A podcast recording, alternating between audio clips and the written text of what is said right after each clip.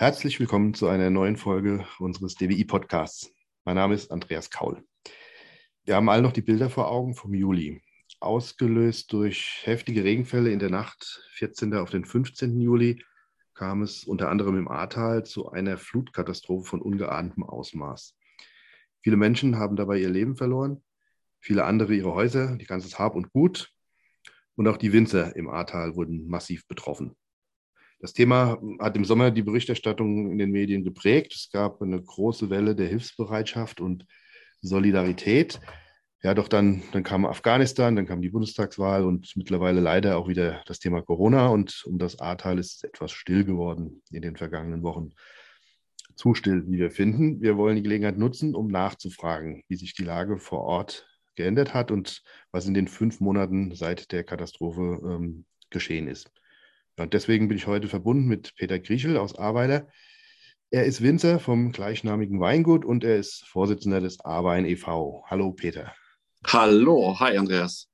Ja, vielleicht kannst du uns nochmal mitnehmen und schildern, wie du die Nacht erlebt hast. Also die Nacht vom 14. auf den 15. Juli, als es zu der Flutkatastrophe kam. Wann war für dich der Zeitpunkt, wo dir bewusst wurde, dass das jetzt kein 0815 Hochwasser ist, sondern eine massive Katastrophe?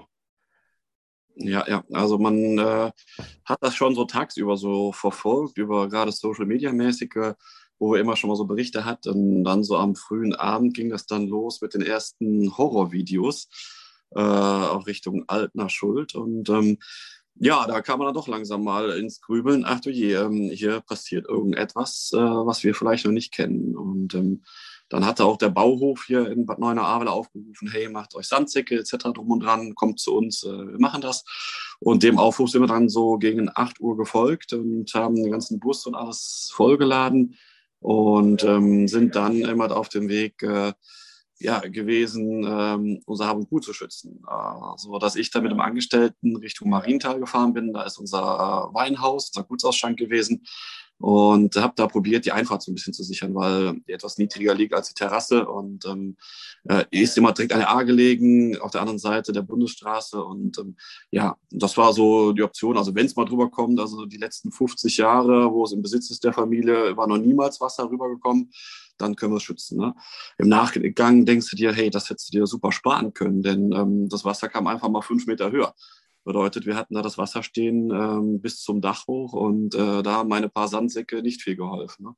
Und ähm, da hat man dann auch schon so langsam gesehen, wir, da ging dann, ja, das war gegen halb zehn rum, äh, wo dann das Wasser über die Straße kam dort. Und dann haben wir dann auch schnell gesehen, dass wir mit dem Auto dann wieder zurück nach Richtung Avila kamen. Und ja, da waren wir einer sehr wahrscheinlich der letzten Autos, die da äh, ja noch durchgekommen sind bis nach Ahrweiler. Und dann, äh, ich wohne selber auf der anderen A-Seite und bin dann auch noch über die Brücke gekommen, um dann bei der Familie zu sein. Und so ist dann der Tag da gelaufen. Und ähm, ja, die Auswirkungen, glaube ich, hat jeder gesehen, die Bilder, äh, viele gesehen, viele fahren vielleicht schon im Ahrtal und haben auch hier unterstützt, geholfen.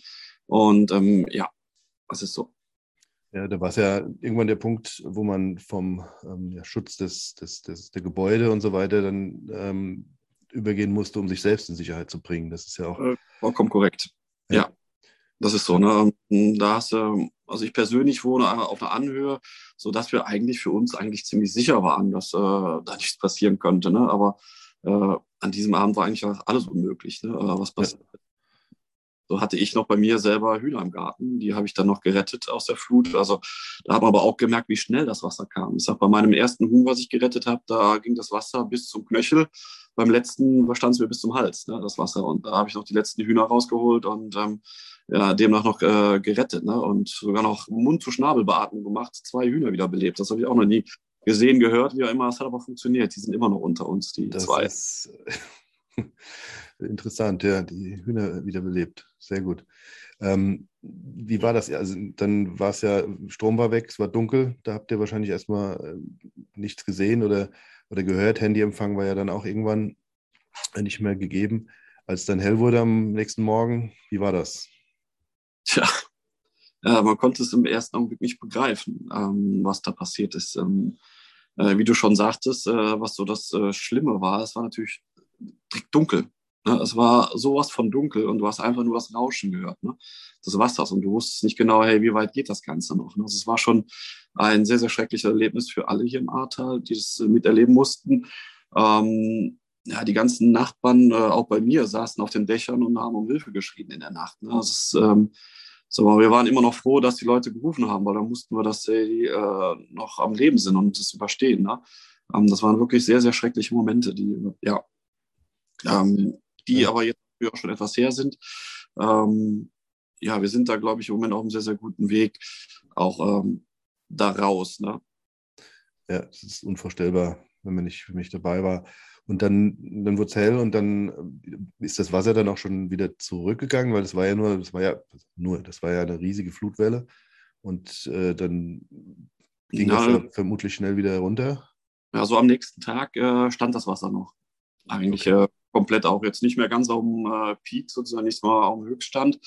Ähm, das war dann schon ein bisschen äh, abgefallen äh, vom Höchststand, aber nichtsdestotrotz stand überall noch Wasser und vor allen Dingen jede Menge Schlamm, äh, was da mit sich kam. Und äh, bei mir im, im Garten äh, war ich dann stolzer Besitzer von zwölf Autos, die auf einmal bei mir im Garten lagen. Und dazu muss man wissen, dass der komplette Garten umbaut ist.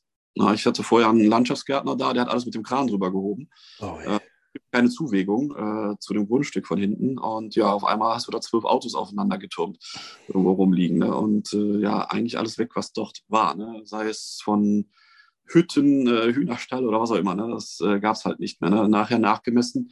Bei mir im Garten waren 3,70 Meter Wasser ne? ähm, von der Höhe her. Ne? Und das ist schon ja, ziemlich äh, krass. Und das hat man dann gesehen und das musste er erstmal so ein bisschen sacken lassen, weil man wusste jetzt nicht, äh, pass mal auf, ähm, wie geht's weiter? Was ist mit dem eigenen Betrieb? Auch auf der anderen A-Seite. Wie komme ich da hin? Ja. Ja, haben dann erstmal die ersten zwei Brücken so ein bisschen abgecheckt, die waren dann zerstört. Ähm, die gibt es nicht mehr, sozusagen von den 62 A-Brücken sind 60 zerstört. Äh, also eigentlich fast alles und man wusste nicht, pass mal auf, wo kommt man jetzt irgendwie hier hin ne? und wie geht es deinen Mitmenschen? Ne? Ähm, Mobiltelefon ging dann, sodass man dann schon äh, seine Familie erreicht hat und dann auch sicher war, pass mal auf, die haben es überlebt und okay. ähm, ähm, das war dann doch schon noch ziemlich schnell am nächsten Tag, ähm, wo das möglich war. Und dann bin ich zum Betrieb gefahren. Ne? Aber da fahre ich sonst mit dem Fahrrad fünf Minuten. Da war meine erste Tour zwei Stunden über die Autobahn. Ne? Ich wollte sagen, also das heißt, über, musstest du außenrum über die Autobahn fahren? Rein und dann äh, auf die Autobahn gefahren. Und das war die einzige Brücke, die man auch gesehen hat, die noch stand. Ne? Und ähm, ja, um die zwei Stunden bin ich da gefahren war meine erste Tour bis dann hier zum Weingut, um dann zu sichten, pass mal auf, was ist hier passiert. Ne? Genau, und wie ging es dann los, grobe Aufräumen, Arbeiten? Also ich glaube, wenn man, wenn man nicht selbst vor Ort war, also wir waren mit ein paar Kollegen auch dann ein paar Tage später, eine Woche später mal da und, und auch immer wieder zum Helfen. Das ist schon, also wenn man es nicht gesehen hat, dann kann man das nicht glauben, das Ausmaß der Zerstörung.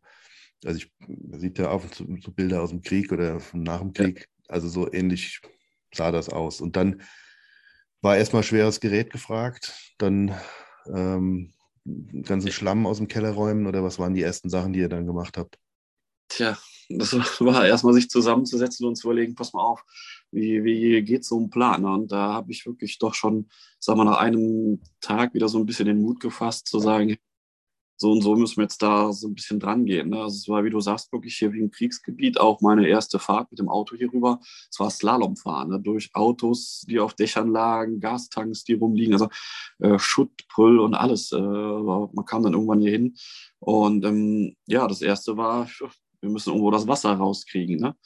aus dem Keller. Und ähm, da hatten wir dann ab dem zweiten Tag einen Landwirt hier mit einem Güllefass, äh, 16 Kubik Güllefass und der hat uns hier sozusagen einen Keller leer gezogen und das Flaschenlager ist auch noch ein Keller, auch leer gezogen, aber der war auch zwei Tage dran, bis das dann da war. Ne? Wir haben natürlich alle Bekannten irgendwo probiert und Verwandten zu akquirieren, ähm, mhm. gerade auch die außerhalb sind, die vielleicht ein Notstromaggregat hatten, die Pumpen haben zum Abpumpen etc. drum und dran. Das war so das Erste, ne, was wir gebraucht haben. Das waren so Gummistiefel, Handschuhe, und eben halt Pumpen und Notstromaggregate. Ne? Und damit haben wir uns dann ranbegeben, ne? da ein paar Millionen Liter Wasser rauszuholen. Ne? Ja, und wo du sagst, ähm, ihr habt die, die Bekannten und Verwandten akquiriert, die, die Welle der Solidarität, was, was freiwillige Helfer angeht, die war ja sehr groß. Das hatten wir auch immer wieder gesehen. Es kamen von überall her Leute. ähm, wann ging das los? Das schon direkt am, am, am Anfang oder hat das ein paar ja. Tage gedauert? War echt bombastisch. Ne? Und da kann man nicht äh, oft genug Danke sagen für alles, was wir hier äh, nach der Flut erleben durften, was von freiwilliger Hilfe kam. Das war echt, ja, das war überwältigend. Also damit konnte niemand rechnen. Ich hätte es mir auch nicht vorher ausmalen können. Ähm, ich sage es immer so, wer den Glauben an die Menschheit verloren hat, der musste ins Ahrtal kommen oder muss ins Ahrtal kommen. Denn hier herrscht wirklich ein ganz eigener Spirit, ähm, äh, der hier entstanden ist, äh, der Hilfsbereitschaft, der Solidarität. Ähm, und ähm, ja, das ist echt fantastisch, was hier passiert ist. Ne? Also das ist wirklich seit dem ersten Tag waren dann hier Menschen, ohne die hätten wir das aber vielleicht auch nicht so überstanden, wie es äh, jetzt gekommen ist. Ne? Also es kamen wirklich Autos, ich weiß noch hier einer, die fuhren dann durch die Straßen, Kombi, ein Bus vollgepackt aus Koblenz, äh, äh, der einfach Lebensmittel mitgebracht hat. Ne? Ähm, man muss halt wissen, dass ja alles zerstört war. Es gab nichts mehr. Es gibt keinen Strom mehr, kein Strom, kein Kühlschrank, bedeutet keine äh, Lebensmittel mehr. Also du musstest dann schon gucken, wie du hinkamst. Ne? Und da waren wir wirklich darauf angewiesen, auf die freiwilligen Helfer, die dann wirklich total uneigennützig da kamen und uns hier in den ersten 10 Tagen, 14 Tagen natürlich nachher die helfenden Hände, ja, bis heute noch äh, hier helfen, unterstützen und die Hilfe ist wirklich auch noch, ja, sie wird noch benötigt hier. Ne? Das mhm. muss man auch so sagen, ne? weil ich sage es immer so, der Sprint ist uns vielleicht ganz gut gelungen, dank der vielen Hilfen, die wir hatten, aber es steht uns noch ein enormer Marathon bevor. Ne? Ähm, des Wiederaufbaus und der ist wirklich enorm. Ne? Also es ist sehr bedrückend, wenn man jetzt äh, durch die Altstadt von Ahrweiler geht. Also ich habe es bisher erst einmal übers Herz gebracht und das getan, weil diese Stadt ist tot. Es gibt kein Geschäft mehr, es gibt kein Restaurant mehr, es gibt kein Hotel mehr, es gibt nichts mehr äh, dort. Ähm, das ist eine lebensfrohe Stadt und gerade in der Lesezeit, glaube ich, äh, muss man nicht sagen, was es in einem Weingebiet äh, für eine Lebensfreude herrscht. Ähm, und da ist einfach keiner mehr. Es wohnt keiner mehr, es, ja, aber es wird besser. Ne? Also man merkt auch von Tag zu Tag die Steps, wie es vorwärts geht. Ne? Also ja. das ist schon, ne? also Ist-Stand ist zurzeit, dass eben halt äh, ja doch ähm, die meisten Gebäude im Rohbauzustand zurückversetzt wurden und im Moment am Trocknen sind. Also Trocknungsgeräte laufen und ähm, jetzt so die Steps da sind, dass es langsam trocken wird und ähm, dann der Wiederaufbau äh, beginnen kann. Und da braucht man eben halt auch noch enorme Unterstützung. Genau. Da wollte ich vielleicht nachher nochmal kurz zu kommen, wie man, wie man da noch helfen kann. Aber ich würde gerne jetzt nochmal kurz einhaken. Also ihr, ihr, seid am Aufräumen, ihr habt, macht das Gröbste und ähm, im Weingut denkt man dem Chaos noch an seine Weinberge. Ich meine, das war in diesem Jahr durch die Niederschläge im Sommer, war das ja jetzt auch alles andere als ein, ein einfacher Jahrgang, wo man eigentlich viel Arbeit auch im Weinberg investiert hat. Wie habt ihr das noch parallel äh, bewältigt? Auch dank enormer Hilfe. Also das ist echt, da bin ich wirklich, das kann ich auch nicht oft genug sagen, absolut stolz, in dieser Branche arbeiten zu dürfen.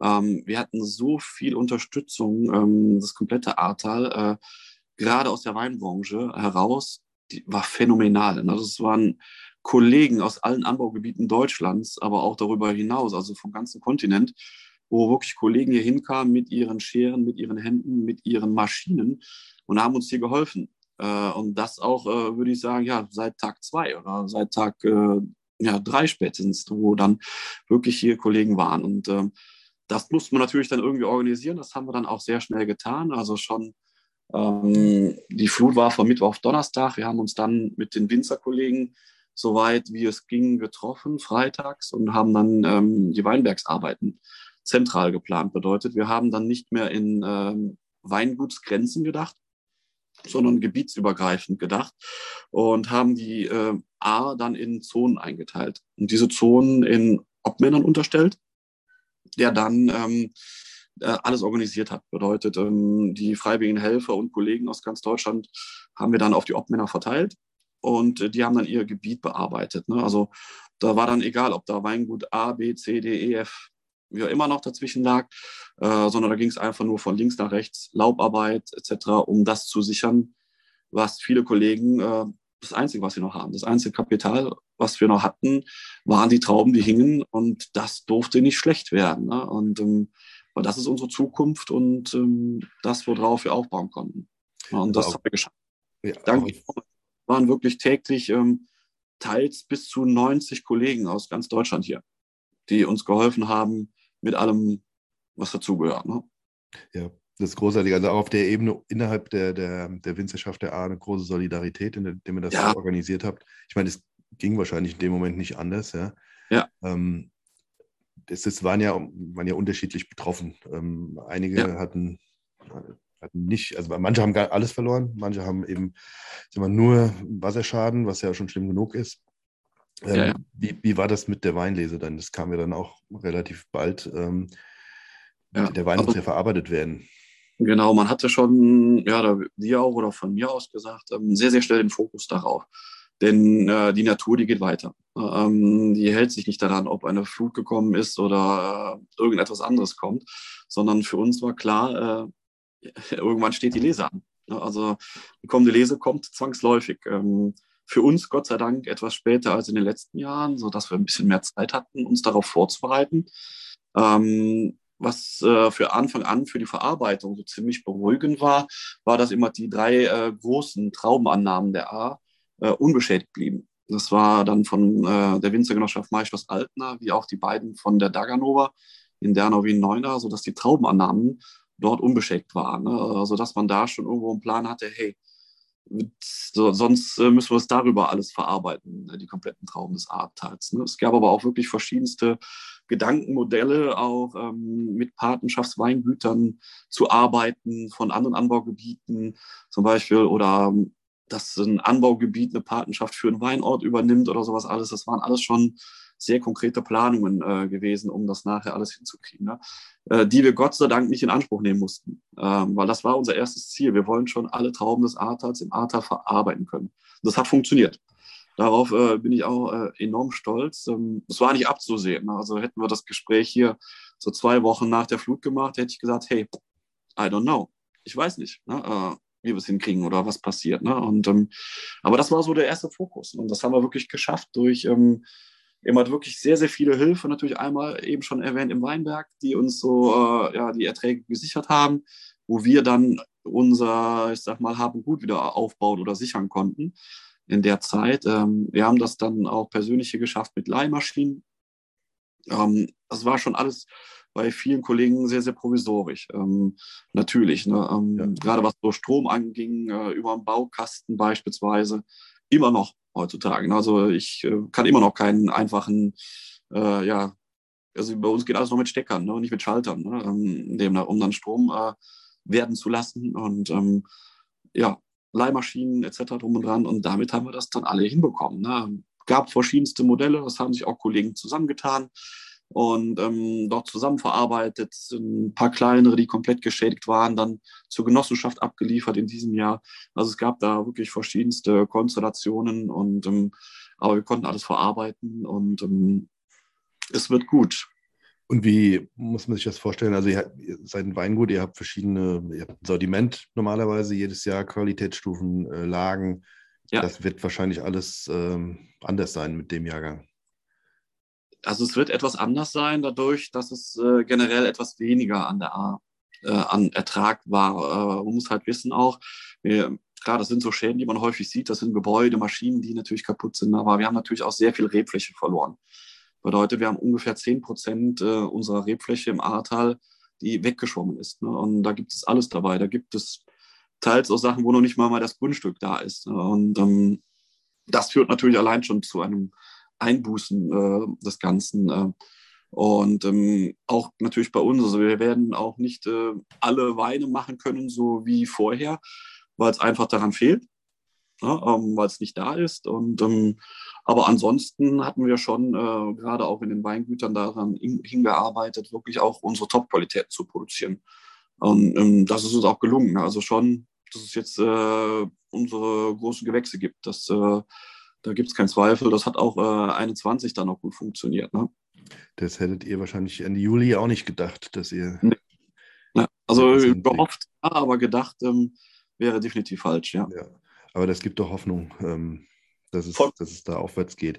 Ähm, ich wollte nochmal zu sprechen kommen, diese, die Helfer, hast du gesagt, diese Hilfsbereitschaft, äh, freiwillige Helfer, die ganzen Winzer, also wir waren ja, wie gesagt, auch vor Ort und da haben wir viele getroffen. Ähm, viele Winzer, mhm. ein ganzes Weingut aus Rheinhessen war da gerade zugange. Und, ähm, aber es gibt auch außerhalb der, des Ahrtals sozusagen ähm, Aktionen, exemplarisch würde ich jetzt mal den Dirk Würz nennen, der diese Solidaritätspakete Grandios. hat einen Aufruf gestartet. Winzer aus ganz Deutschland, ja, fast international, haben palettenweise Weine äh, geschickt. Die wurden, äh, wurden zuerst bei im Weingut in Nierstein und dann später hier in Bodenheim bei uns in der Nähe zusammengepackt und die Leute konnten die Pakete kaufen und der Erlös geht komplett an, ähm, an die, die Spendenaktion von VDP, äh, glaube ich. Und da ist sehr viel Geld zusammengekommen. Also aktuell ähm, wurden 33.000 Pakete verkauft und ähm, der, die Einnahmen liegen im Moment bei 1,4 Millionen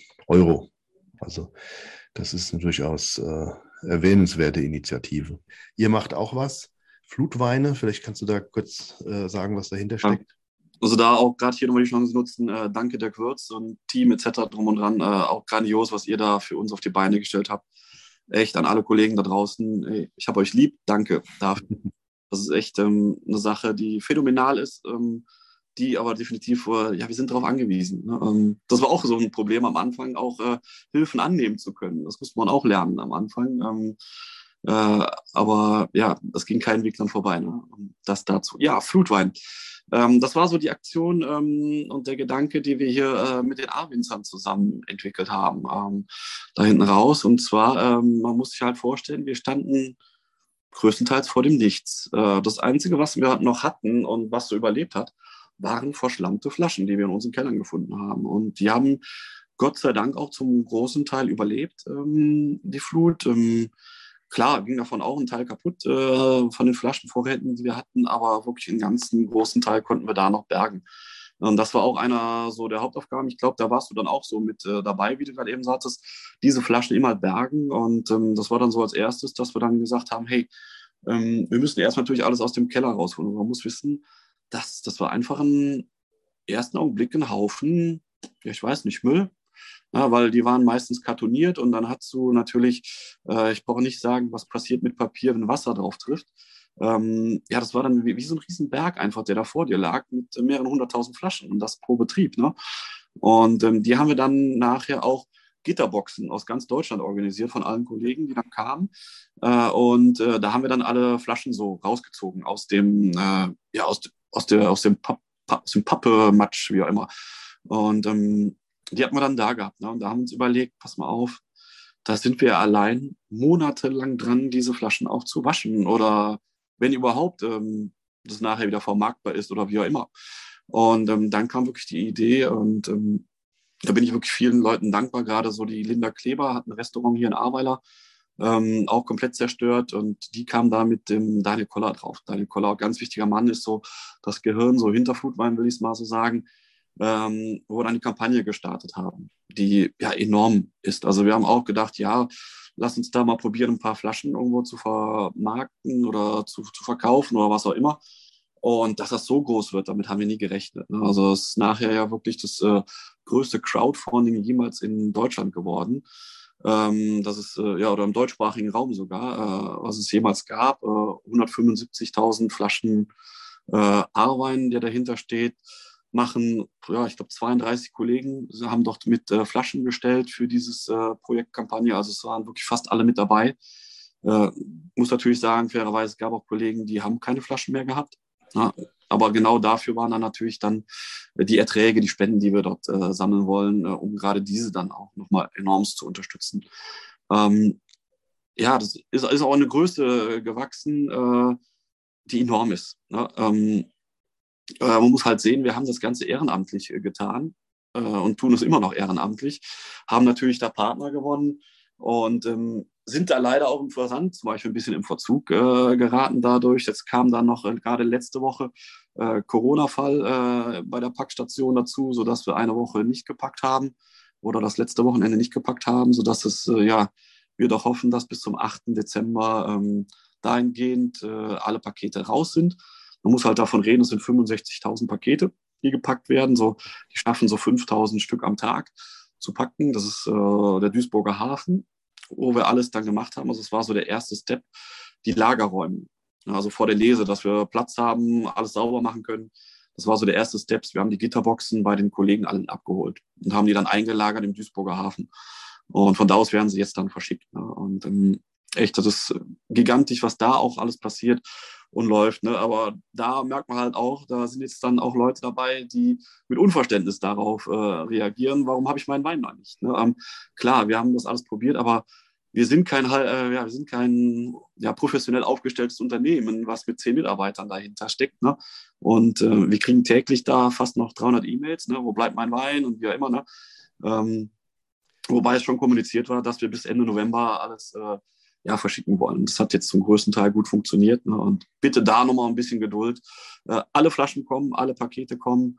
Und wer da noch unterstützen mag, der kann auch nochmal auf Startnext schauen. Da sind noch so die letzten Flaschen.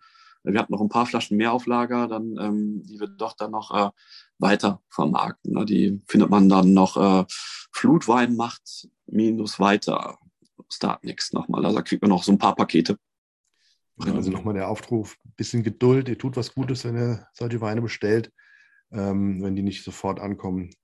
Aber ja. sag vielleicht nochmal genau die, die Internetseite. Also, also du kommst da drauf, äh, www.startnext.com slash Flutwein minus Macht minus weiter.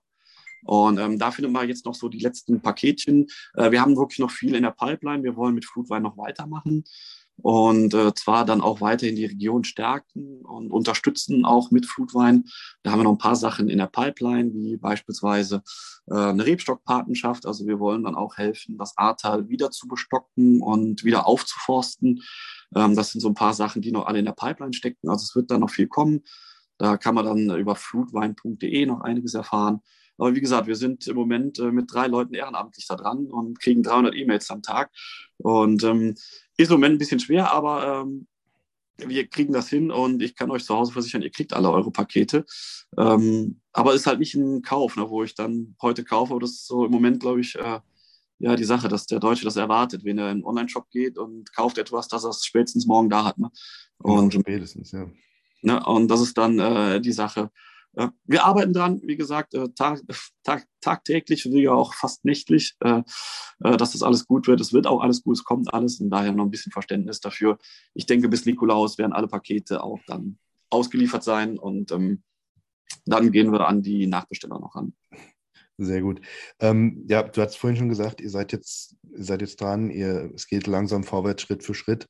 Ja. Ähm, wie ist jetzt so aktuell die Situation? Wie, wie geht es den Menschen vor Ort? Und das ist ja auch eine Dauerbelastung für die. Also ich meine, ähm, sie wohnen oh. praktisch auf einer Baustelle, wenn man so will. Ja.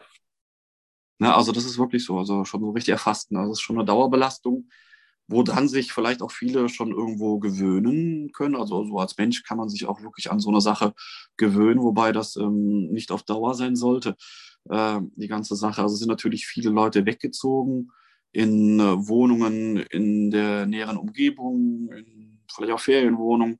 Also sind viele natürlich aus dem Tal weggezogen, ähm, die da sind. Ähm, viele, die, äh, wie du sagst, auf der Baustelle wohnen, zum Beispiel wie mein Bruder auch, der wohnt jetzt auf einer Etage mit vier Personen. Also er hat eigentlich ein Haus und äh, ist natürlich Keller, Erdgeschoss komplett zerstört und entkernt und wohnt jetzt immer in den Schlafzimmern ne? und kocht so ein bisschen im Flur, so kann man sich das vorstellen.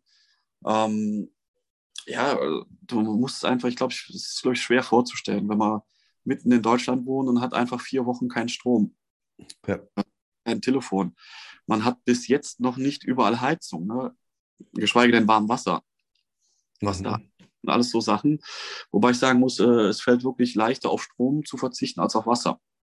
Das war noch schlimmer, also auf Wasser zu verzichten.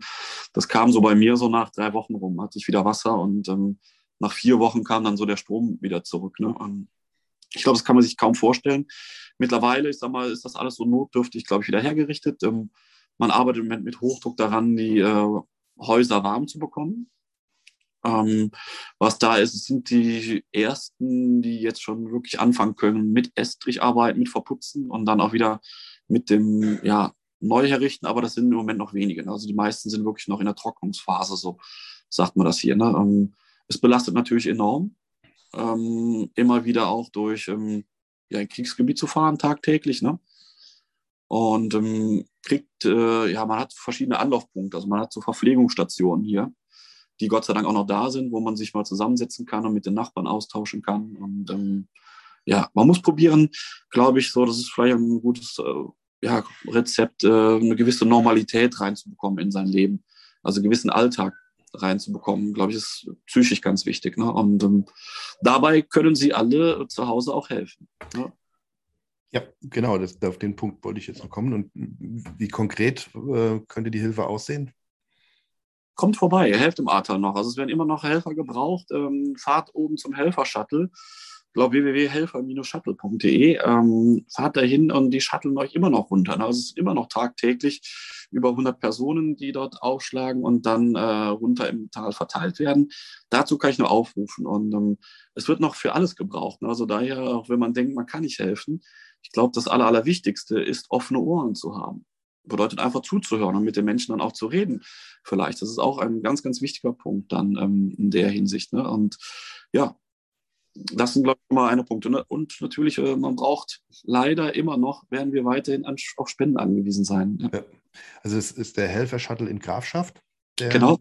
ähm, der quasi oberhalb äh, des Ahrtals liegt und die jeden Tag äh, seit, seit, seit der Flutkatastrophe ähm, täglich Leute runterfahren, freiwillige Helfer, die koordinieren die, die verteilen die, die haben da oben auch Geräte, aber was, was sind denn jetzt so die Aufgaben, die jetzt, ich meine, am Anfang war äh, Schlamm schaufeln oder Flaschen spülen, aber was, auf was könnte man sich jetzt vorbereiten, wenn man sagt, ich fahre nächste Woche mal hin?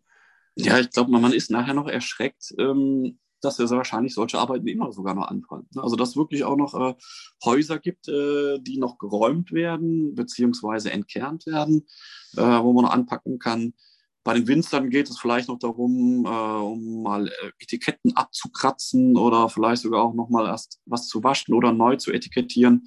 Das sind so im Moment, glaube ich, Aufgaben, ähm, die da sind. Ähm, ja, und ansonsten geht es nachher wirklich in den Wiederaufbau rein. Ne? Daher auch der Aufruf, wenn ihr natürlich fachlich versiert seid, ganz egal in welchem Bereich, ne? sei es Elektrik, sei es äh, Gas-Wasser-Installationen etc. drum und dran. Hey, kommt vorbei, ne? wir brauchen euch. Das ist wirklich äh, die Sache. Und ich glaube, ich brauche nicht zu erzählen, dass vorher schon ein äh, ja, Mangel daran herrschte, Fachkräftemangel, äh, wie aber auch natürlich Materialmangel, äh, was da ist, kommt vorbei. Ähm, wir brauchen euch hier, ne? und das enorm. Ne? Das wird leider noch Jahre so sein. Ich denke auch. Also wer jetzt keine Zeit hat und vielleicht auch im Dezember keine Zeit hat, Januar, Februar, März, das ähm, wird nach ja. wie vor also dringend gebraucht. Wie gesagt, der Helfer-Shuttle in Grafschaft. Ähm, wir haben vom Deutschen Weininstitut eine, eine Seite, ähm, eine Unterseite auf unserer Seite, das ist www.deutscheweine.de und dann slash A, also AHR. Und da sind alle, ähm, alle Sachen aufgelistet, sowohl Spendenseiten, wo ihr äh, spenden könnt, als auch diese Seiten, wo man sich als Helfer melden kann. Macht das. Also das ist wirklich sinnvoll und äh, sowohl finanziell als auch praktische Hilfe. Jeder ist da, jeder kann helfen und es ist nach wie vor ähm, ja, wirklich ähm, notwendig. Absolut. Peter, hast du noch, willst du noch was loswerden? Ja, von mir äh, ein ganz, ganz großes Dankeschön an euch alle da draußen, ähm, die ihr uns hier unterstützt habt. Ganz egal, ob selig, moralisch oder ob ihr hier vor Ort wart. Ähm, wir haben diese Hilfe bitter nötig gehabt, haben sie immer noch bitter nötig. Ähm, daher danke für deinen Appell und nochmal äh, sozusagen, dass ihr uns nicht vergesst da draußen. Ne? Ähm, äh, weil wir brauchen eure Hilfe. Ne? Und das ist wirklich von uns aus hier vom ganzen Ahrtal, äh, aber auch von den Winzern raus an euch. Ey, ganz, ganz großes Dankeschön für alles, was ihr bisher getan habt für uns. Ähm, ja, ihr helft uns weiterzuleben und ähm, wir schauen weiter nach vorne. Ähm, wir stecken nicht den Kopf in den Schlamm, so wie man es hier jetzt mittlerweile sagt, Wir blicken sehr positiv nach vorne, ähm, äh, dass wir das alles schaffen werden. Ich kann auch sagen, dass ja alle Kollegen im Ahrtal weitermachen werden, äh, Stand heute und ähm, auch weiterhin Wein produzieren werden. Und das alles dank eurer Unterstützung. Ihr gebt uns enorme Hoffnung und enorme Motivation, äh, dass wir das weitermachen können werden. Und daher ganz, ganz großes Dankeschön für alles, was ihr bisher getan habt und äh, für alles, was dann auch hoffentlich noch kommt. Danke. Ja, dem ist nichts hinzuzufügen. Grüß die Kollegen äh, an der A und vielen Dank für deine Zeit und alles Gute weiterhin für den Wiederaufbau. Tschüss. Vielen Dank. Macht's gut. Tschüss.